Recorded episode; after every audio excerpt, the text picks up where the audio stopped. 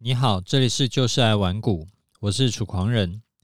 从去年呃前年呐、二零二零年到去年到今年，盘势是越来越不好做了嘛。二零二零年呢是直上呃直下直上，那去年呢是五月暴跌之后反弹，然后到了年底再创新高。但今年呢，从一月中旬以后就开始不停的在整理，那趋势一直走不出来。所以很多投资人呐、啊，都做得很难受。对做股票的人来说，最近的行情就是时好时坏，时坏时好，它没有连续性。所以说，看到涨以后，你再去追，就很可能会被套牢。好做的行情已经已经很久没看到了。所以，如果最近你也觉得使不上力，或者是你一直被来回扒，你的操作方式啊，可能就需要调整一下。我会建议你不要再只会做股票波段了。之前有分享过，你一定要呃增加自己的武器去面对不同的盘势。这个道理很直观嘛，因为现在的盘做股票波段就是跌多涨少。但是你看，可能隔壁在做股票短线跟期权短线的，他可能还是可以赚。难道你就还要继续守在这里吗？这就好像说你在在赌博啊，这一张赌桌呢，你就是怎么赌都输，好像有大衰神在驻守一样。你可以不用吊死在一棵树上，也许你换张桌子就转运了。那为什么做短线会比较不会受行情影响呢？因为个股有一千六百档，虽然说啊个股的轮动很快。但是你只要能够抓到转折股票，你一档赚个五趴十趴，然后你换股，然后再赚个五趴十趴，累积起来其实也还 OK。那期货选择权因为做的短，它又是可以多空双向做，所以就算是盘势往下跌，或者是盘势在盘整啊，一趟可能你只能赚个二三十点，但是一样是可以积少成多，比起做波段股票，你买了就套牢要好太多了。当然了，你可能会遇到的问题是因为短线的速度比较快，所以你可能会需要花一点时间来看盘。但是，呃呃，所以如果啊，你真的是时间轧不过来的话，你也可以把原本做波段的资金部位降低，拨一些资金去做像我的两套策略，一样是不用盯盘，然后也顺便跟你同步一下我最近的绩效。这阵子呢，我的终极投资组合，我自己的。部位是小赔个两趴，然后我的波段交易策略呢是完全没有受伤。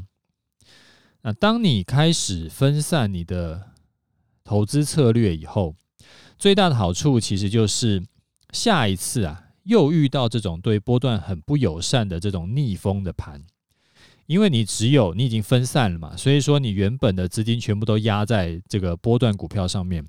你现在只有放可能三分之一到四分之一的资金在做你的波段策略，所以你赔的钱，就算同样是遇到逆风，你赔的钱也是只有原本的三分之一到四分之一而已，所以你的风险其实就降低了很多，那你的压力呢也会降低很多。就很多人呢，他就一直想不开，他原本的策略一直做不好，一直赚不到钱，还是一直坚守在这边，这就是我刚刚说的那种，一直坚守在那种。就是一直输钱的位置上的赌徒，啊，最后就会输光他整个身家。你换张赌桌，换一种操作的交易策略，换一种投资商品，你可能很快就可以翻身啊！就算没有办法很快从呃瞬间从大亏变大赚，你也可以从学习不同的投资方式中学到呃如何操作的想法，这个会对你原本的操作也会有帮助。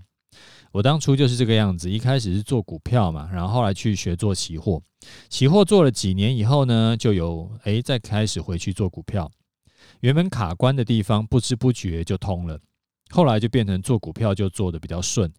如果我一直死守在只做股票，我可能永远会卡关下去。如果你想要试试看转换跑道，去应对二零二二年更难做的行情。我会建议你学一下这个期货选择权的短线跟股票的短线。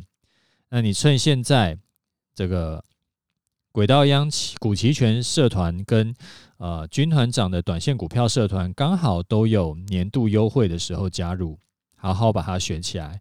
两位团长都是超级高手，那我会觉得，呃，基本上我可以保证你的操作会比原本要更好。那我把军团长跟轨道央社团的介绍放在节目资讯栏啊。最后提醒一下，这两个社团的年度优惠只到二十四号，就是礼拜四以前。礼拜四以前加入是有可以享有优惠的。隔天呢，这两个社团都会调涨五千块左右。好，这个是跟你说的啊。第一个，这个我们的小小的介绍。啊，上次啊，有读者问了我说，以前出书的经验，我出的三本书都是十几年前的事情了。啊，那一集节目呢，我有提醒过大家，现在的市场跟以前有些地方不一样。啊，书里面有一些内容会需要再调整，所以你不要直接照搬，会可能会呃不小心害到你。后来呢，我想到，因为我们的听众很多都是啊、很上进啊，喜欢学新东西的人嘛，所以说关于看书学投资这件事情，就是一直有人来问我相关的，呃，就是希望我可以建议一些呃推荐一些书啦，或者说呃他看的书，然后学投资是不是有遇到一些问题啦？那我就。也补充一些关于看书学投资这件事情的一些想法，跟给给你这样子。看书当然是一个好的习惯，你只要看一本书，就可以学到很多大师的这个投资见解啊，他的一些经验这样。而且一本一本书很便宜嘛，才两三百块、三四百块，或者是反正就几百块啦，那就是很划算。我在二十几年前第一次。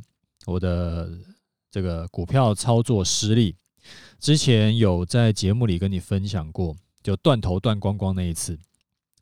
呃，那时候呢，我也不知道该怎么办，也不知道怎么样去就是优化我的策略。啊，当时也没有什么玩股网教学社团这种东西，所以呢，我就只好去书店看投资书来学习。当时是花了好几个月，反正学校的课也都翘课，都没去上。每天都是翘课去书店看书。我记得我那个时候就是前前后后大概看了有两三百本的这个投资理财相关书籍，就是书店里面啊分投资分类的书几乎全部都看完。那终于有建构出来我的一些基本投资观念跟投资技巧。那当然不可能是。两三百本，每一本书都花几个小时精读了，也没有必要。当时我的情况是一开始几本书啊，就读的比较慢，因为我很多都不懂嘛。啊，就是因为原本就是傻傻的就直接冲进去，然后就所谓的那种呃，就是只会呃买进持有，然后到到最后被断头这样。啊，一开始很多不懂，所以就看得很慢，就只能精读。也不管作者说的是对还是不对，反正我就先接受。那后来呢，就越读越快，因为很多书我后来发现都是其实大同小异的观念。那读到最后啊，就是很多时候其实后来就是用翻的了，去找这个作者的书里面有什么是我不知道，然后是他独创的内容。然后当然看完书以后。就是就要开始把股票一档一档拉出来，看它的线图，然后再去跟我看过的书去去对照验证，这样子。当然，这个是另外一个很大的工程，这个今天就先不提。因为很多听众有来请我推荐要看哪些书啊，也有来问我，也有人来问我说，是看大师的书比较好呢，还是看一些呃台湾的财经作家的书比较好？啊，我这边也分享一下我的想法。我觉得其实是各有利弊啊。为什么我会这样看？啊，我知道很多人就会觉得大师的书就是好，真香。但是大师的书啊，他也有一些他的问题。好比说，大师的书有很高的几率都是一些名言警句，你看了以后会觉得哇，好有道理。但是你没有办法真正落实在你的操作上面。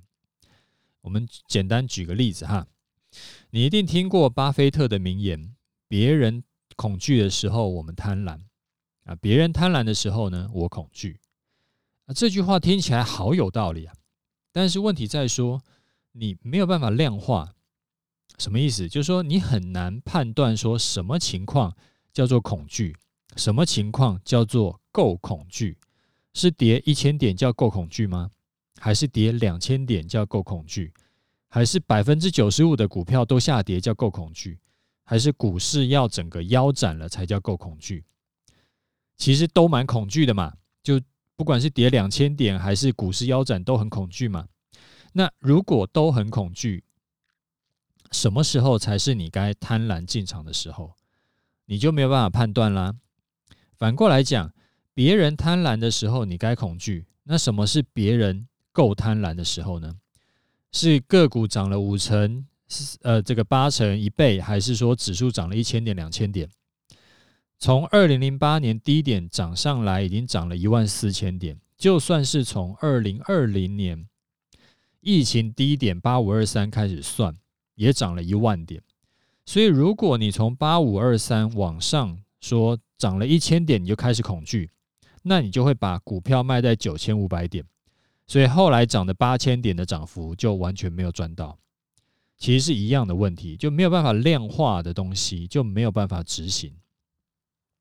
好，再举个例子，巴菲特也有说过嘛，就是技术分析就是看后照镜在开车，听起来也好有道理啊。谁会看？谁会只看后照镜开车？那铁定车祸的嘛。但其实。技术分析是不是一定没有办法赚钱？你也知道不是嘛，因为就很多高手是看技术分析可以赚大钱的，而且是他们可以长期拿出来他的获利对账获利对账单的。所以这个也就只是说巴菲特的看法是这样。那我们也不要一直讲巴菲特，我们再举个别的例子好了，例如说啊，德国股神科斯托兰尼，他最有名的比喻就是说。经济跟股市就是狗与主人的关系，狗都是跑在主人前面。那这个其实一样，就是一个，诶，听起来很有道理，但是没有办法量化、没有办法落地的事情。我也知道股市会跑在经济前面啊，但是前面多久、幅度多大，那完全没有讲。那那知道要干嘛？那最后一个问题啊，就是投资市场是会持续变化的。过去有效的经验，未来不一定有效。啊，我们还是举巴菲特的例子。很多年前呢，巴菲特就说过，他对科技股没有兴趣，因为他看不懂，他不买看不懂的股票嘛。后来呢，他就买了 IBM 跟苹果的股票。然后呢，他也说过，这个他不要买像航空股这种同质性很高的产业。他说：“因为你同质性很高，你没有那个护城河，你最后只能杀价钱嘛。那他就说这种股票我们就不要买。然后呢，他就在两千呃二零二零年的时候之前，哎年初他就买进，然后他又在那个疫情的时候，他还砍在低点，那时候还被很多人笑。就是大师的书啊，他都是十几年前，甚至是几十年前的东西了，是不是未来依然适用？”这个就很难说。那除了一些大师的书以外，啊，那个有一些台湾的财经作家的书，怎么看呢？我觉得台台湾的财经作家的书啊，好处是比较能够接地气，因为很多呃是直接在讲台股的嘛。那我们大部分人也都是在做台股。那缺点主要有两个，第一个是。就是什么乱七八糟的人都能出书，都能卖课程。那百分之可能九十九十以上的人的作家，呃，或者是课程老师，他是连个长期对账单都拿不出来的。那我怎么知道他教的这套方法是有效的，还是他自己幻想出来的？对不对？你像我们的这个我的课程，就是我之前有拿个一年半的公开的验证给你看。然后或者说，我就直接是你像我们的那个呃终极投资组合，我就直接跟你讲哦，你进来我会给你看到我自己拿了几十万美金进去做的，就我都敢这样做了，你有什么好怕的？那可是，一般的你真的是外面随便看，你真的是那个很多出书的作家，他到底是什么咖？其实就不好说这样子。好，这是第一点。第二点呢，是投资市场啊会持续演进，操作策略也需要与时俱进嘛。我十几年前出的书教的方法，我就直接跟你讲，很多地方是需要调整。但是书出了就出了，我也不太可能持续去更新内容。然后就算我有更新，然后就是有下一版更新，你也不可能我出一个新版，你的就是那个我书改版你就一直买新的，对不对？那所以说你就很容易会买到已经不再有用的方法，然后还傻傻照做，那当然是很危险嘛。所以我的心得是，投资书当然是可以看。它没有什么特别的坏处，它不像说，呃，吸毒就是一定只有坏处没有好处。投资书一定是有好有坏，但是它的效益不好，就是你同样花一样的时间，然后去看书，它的效益不好，而且你阅读的量啊，你没有跨越一个阈值以前，看书其实没有什么用，你会觉得就是好像我看了。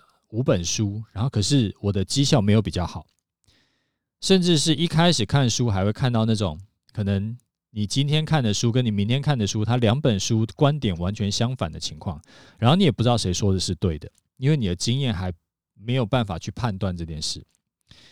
然后看书学投资，表面上是花比较少的钱，但是我自己的实际经验是，我自己是看书学投资，但是我后来。觉得这件事情非常瞎，因为我花的后来花的时间跟在市场上赔掉的钱，就是缴的学费啊，比我一开始就找高手来教的可能是几十倍以上。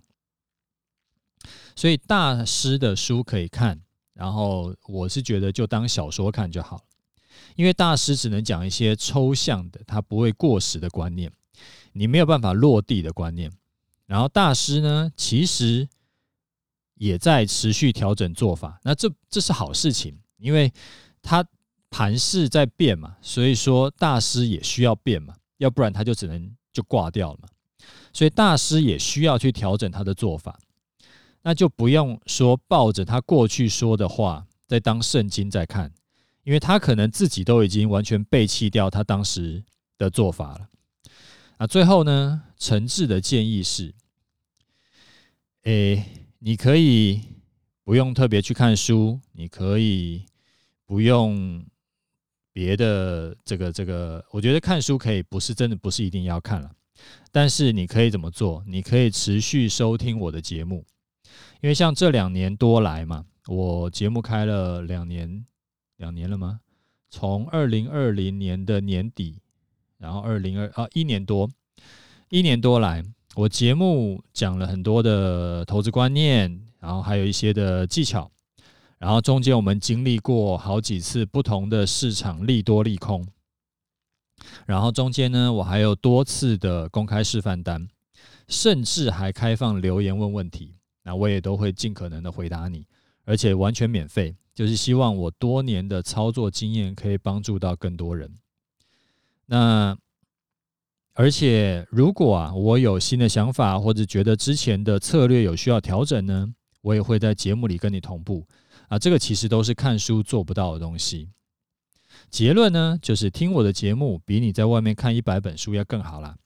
所以你觉得，如果我的节目对你有帮助，记得要多多介绍给你身边的亲朋好友，鼓励他们从第一集开始听，也会对他们有帮助的。好，那我们来看一下听众的回馈。好，第一位是阿尼，他说他问我投资报酬率应该要怎么计算。他说：“楚大您好，在年假期间呢，有按照您之前在节目中提到的复盘，把二零二一年每一笔进出都好好看过一遍，发现在下半年。”呃，发现下半年在每一次有买有卖的时候，有将想法写下来的帮助真的很大，就很容易知道哪一些是做对的要保持，哪一些是瞎做就不要再做了。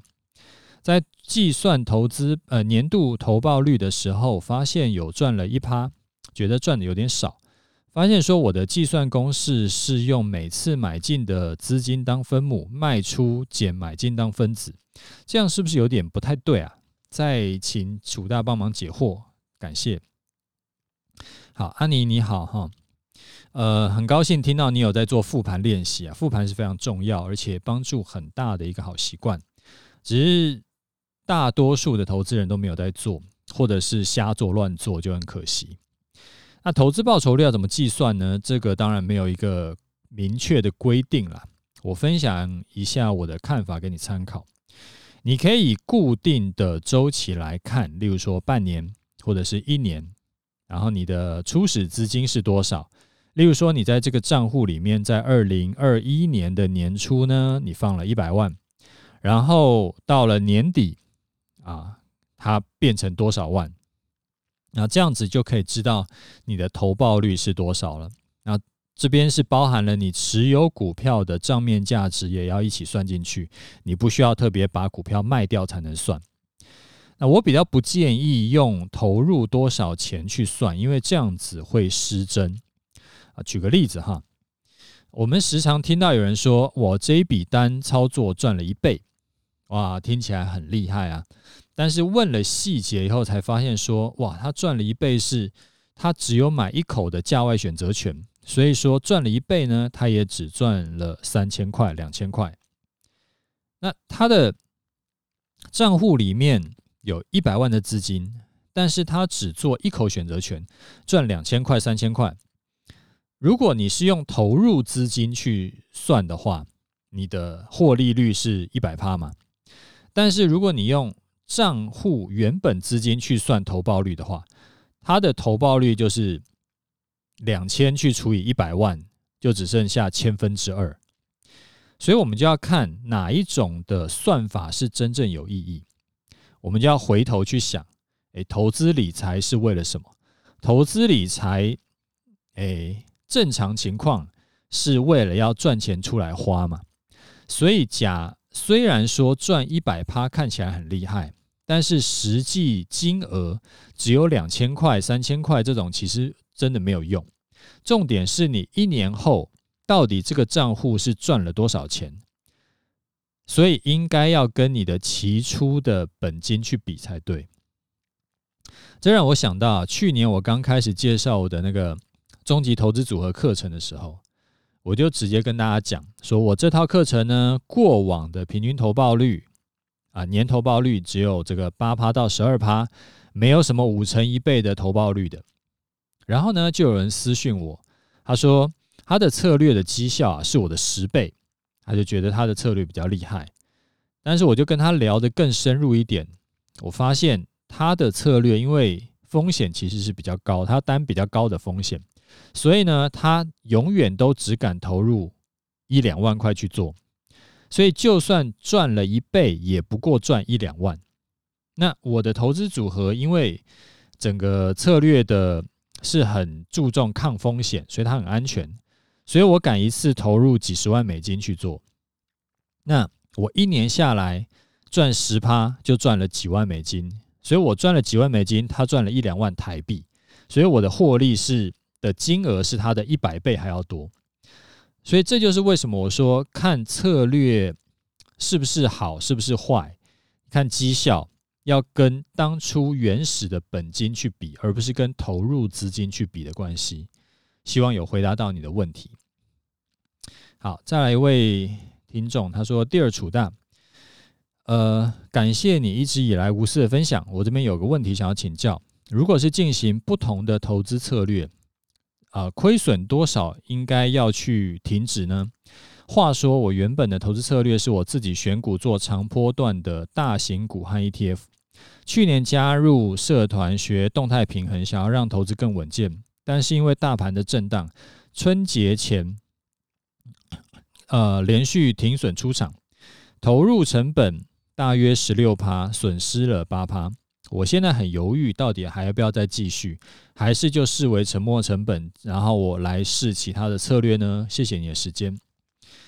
好，呃，一般来说啊，一个策略在一年内损失二十趴以内，都不算是，呃，不能说它是一个烂策略，也不能说这个策略就此无效，因为其实你刚刚的问题里面有注意到嘛，今年从一月中旬以后，盘势就很不好做，大多数的股票都是跌多涨少的，这就是说，嗯。策略能不能赚钱，其实很受到当时的盘势影响。那策略不一定是有什么问题，但就是盘势刚好不适合，就逆风嘛。啊，结果如果说你就放弃不做了，等到盘势转为顺风的，就是很适合这个策略会赚钱的时候，那你可能如果还有继继续坚持做下去的话，这个策略可能可以帮你把钱全部都赚回来。但是因为你已经放弃掉，所以说你就就也没有机会了。那我自己的的这个投资方式是这样，一个策略啊，我会以两成的亏损当做这个停损。如果这个策略让我一年内亏到两成以上，这个策略我就会先暂停。但是因为我不会只有一个策略在跑，我同时有好几个策略在跑。所以，就算其中一个策略亏到两成以上，对我来说也不会太痛。而且，我除了投资以外，我另外还有大概五六个可以创造现金流的管道。现金流跟投资是不一样的东西。投资会受到行情影响，有赚有赔。那现金流呢，是跟行情无关，反正就是我有现金可以领。所以我的抗风险能力就会更强。你想啊，我同时有几个投资部位在跑，同时有几个现金流管道。如果我其中一个投资策略不行，我亏掉两成，可能对我的总共的部位来说，可能只影响百分之一。所以我就真的是没差。那这边再顺便补充一下，这个现金流跟投资的观念给你。之后可能会需要特别讲一集，因为这个观念非常重要。投资是有赚有赔嘛，那现金流呢，是无论行情好坏，你领到的钱都会差不多。最直接的产品就好比说像呃这个投资台湾五十跟买房子收租金的差异，或者是投资台湾五十跟投资台呃零零五六领配息的差异。零零五零会受到行情影响嘛？但是房屋租金还有零零五六的配息呢，就跟行情的这个之间的关系没有这么大。就投资跟现金流都很重要，而且这两者不是互斥的，是相辅相成的。你领了现金，你还是可以再去加码你的投资部位，或者领了现金，例如说你的零零五六领了配息嘛，你还是可以再加买零零五六，或者你可以加买零零五零。所以它是相辅相成的，最好都要配置，而不是说我只能够这个买其中一种，我我只要收租金就好，我只要现金流就好，还是说我只要投资就好？那这个其实没有意义。